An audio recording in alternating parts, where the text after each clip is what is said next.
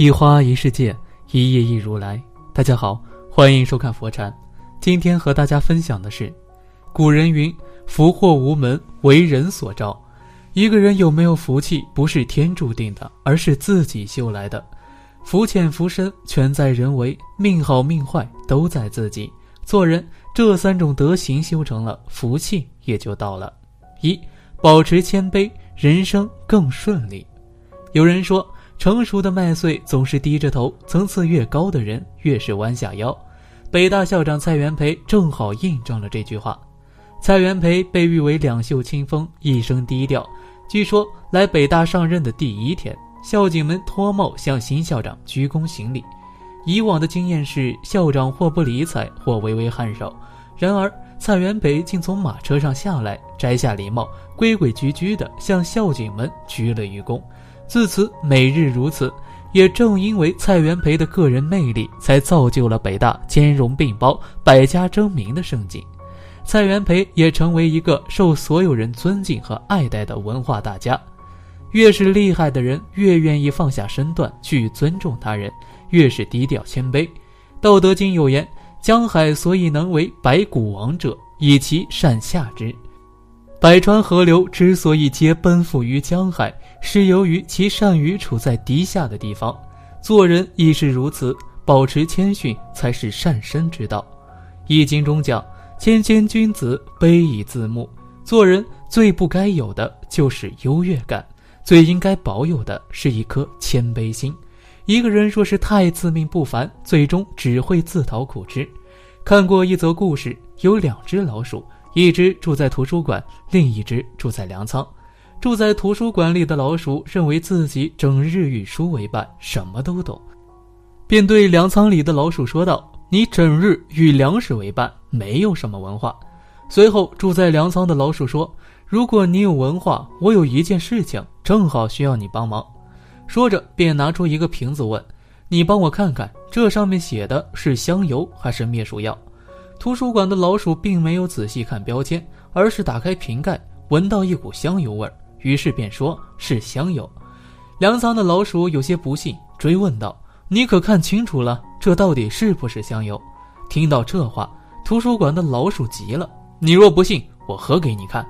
说完，便拿起瓶子一饮而尽。结果没一会儿，他就口吐白沫死了。实际上，瓶子里面装的是灭鼠药。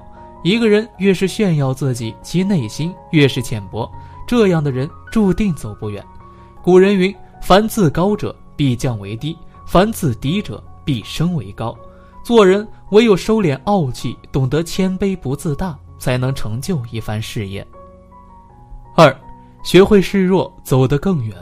在日常生活中，我们习惯展示出自己长处和优势，甚至生了病都要强装坚强。其实说到底，就是希望在别人心中留下坚强的印象，以为只有这样，自己的人生才是有价值的。示弱不是真的弱小，逞强也不是真的强大。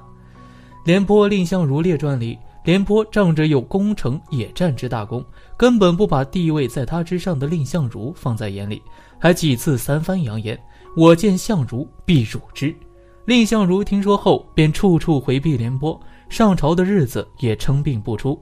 众人私下里都说蔺相如懦弱胆小，连令府下属们都看不过去了，问他为何这么怕廉颇。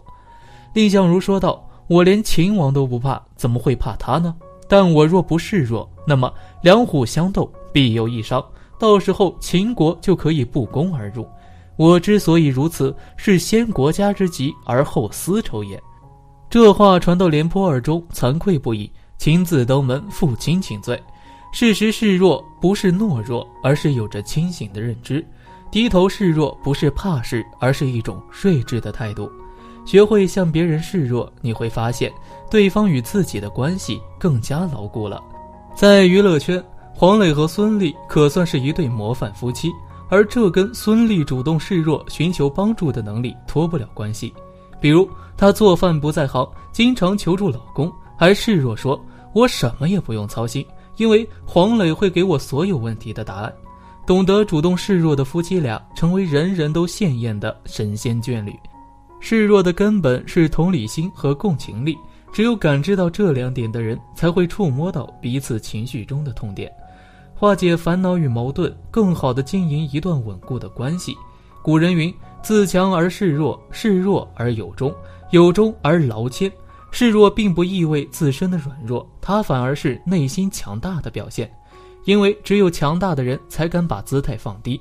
有时候，我们之所以在人际关系中处处碰壁，是因为从来不肯示弱，可是却忽略了示弱是一种力量。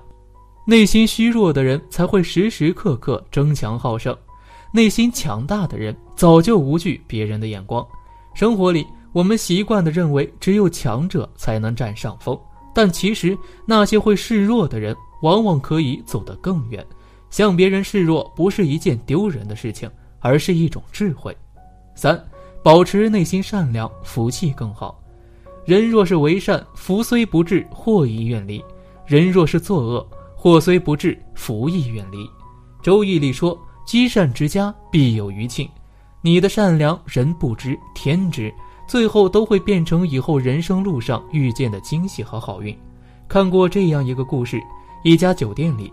经理无意间推开一间包间，却发现服务员们正围在一起吃着上一桌客人剩下的饭菜。经理的推门而入，让当时的气氛瞬间变得十分尴尬。员工们顿时不知所措，立马放下筷子，羞愧的面面相觑。没想到这时候，经理拿起一双筷子，说：“偷偷吃什么呢？怎么不叫我？”就加入大家一起吃起来。包厢里紧张的气氛马上变得轻松起来。大家又开始有说有笑。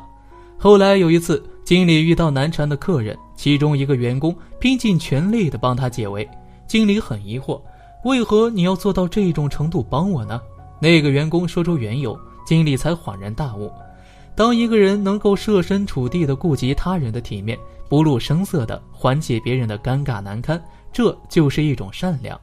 善良从不会让你吃亏。人世间的所有幸运。都是来自你积攒已久的福报。北非的撒哈拉沙漠因自然环境恶劣，又被称为“死亡之海”。